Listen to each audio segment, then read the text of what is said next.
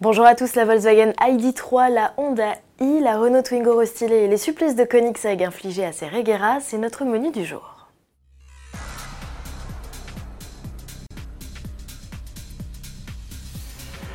10 000, ce n'est pas le prix, mais le nombre de précommandes déjà enregistrées en Europe par Volkswagen pour le premier véhicule 100% électrique de sa famille ID. Un score obtenu après seulement 24 heures de mise en ligne. En France, il est possible de réserver la compacte depuis ce 9 mai.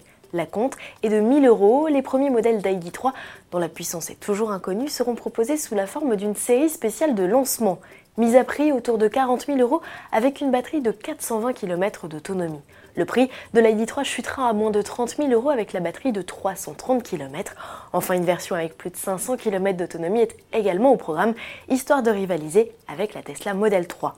Notez que les véhicules réservés bénéficient d'un an de charge en électricité via le réseau Unity.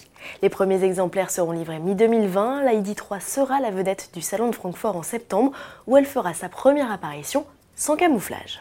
Et à propos d'électrique et de salon de Francfort, Honda fait partie des stands incontournables. C'est en Allemagne que le constructeur a prévu de présenter la version de série de son adorable concept néo-rétro, jusqu'ici connu sous les noms de Urban EV et e-prototype.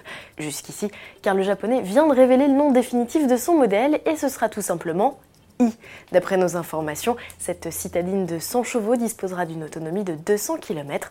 Honda affirme que plus de 20 000 clients européens auraient déjà manifesté un intérêt pour elle. C'est vrai qu'elle échoue. Honda en a aussi profité pour confirmer que la future génération de Jazz ne sera plus proposée qu'en hybride. Elle héritera de la même technologie que le CRV. Sa présentation officielle est prévue en octobre au Salon de Tokyo. D'ici à 2025, toutes les Honda seront électrifiées, c'est-à-dire proposées en hybride ou 100% électrique. Citadine toujours, cette fois française, c'est la Renault Twingo. La troisième génération a profité de retouches en début d'année. Sous le capot, des motorisations Atmo et Turbo un poil plus puissantes ont été greffées. Dans sa version SCE 75 chevaux, la Twingo n'a rien à foudre de guerre. La citadine s'est même révélée trop sage à conduire, dixit notre essayeur maison, Cyril Biotto. Pour la partie châssis, Renault a fait quelques toutes petites retouches sur les trains roulants, mais rien de bien méchant. La voiture est toujours très saine, pas particulièrement amusante à conduire, on dirait même qu'elle est encore moins qu'avant, comme si le fait que ce soit une propulsion pouvait attirer quelques craintes et donc Renault a surtout pris garde à la rendre très très sage. On a gagné en confort, on dirait, un tout petit peu, mais sans ça rien de bien nouveau. Cette euh, Twingo n'est pas la plus excitante à conduire du marché. Retrouvez l'intégralité de cette vidéo Renault Twingo à l'adresse essai.autoplus.fr. Pour mémoire, le prix de base de la citadine est fixé à 11 400 euros pour le SCE 65 chevaux. Comptez 2100 euros supplémentaires pour accéder à notre SCE 75 en finition zen.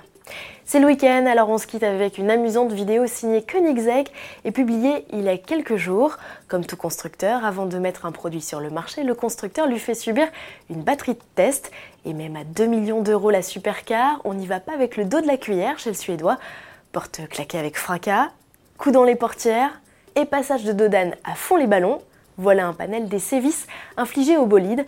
En réalité, le constructeur ne maltraite qu'une voiture qu'il reconstruit et répare à l'infini. Ça coûte moins cher selon le patron. Bon week-end à tous et à lundi.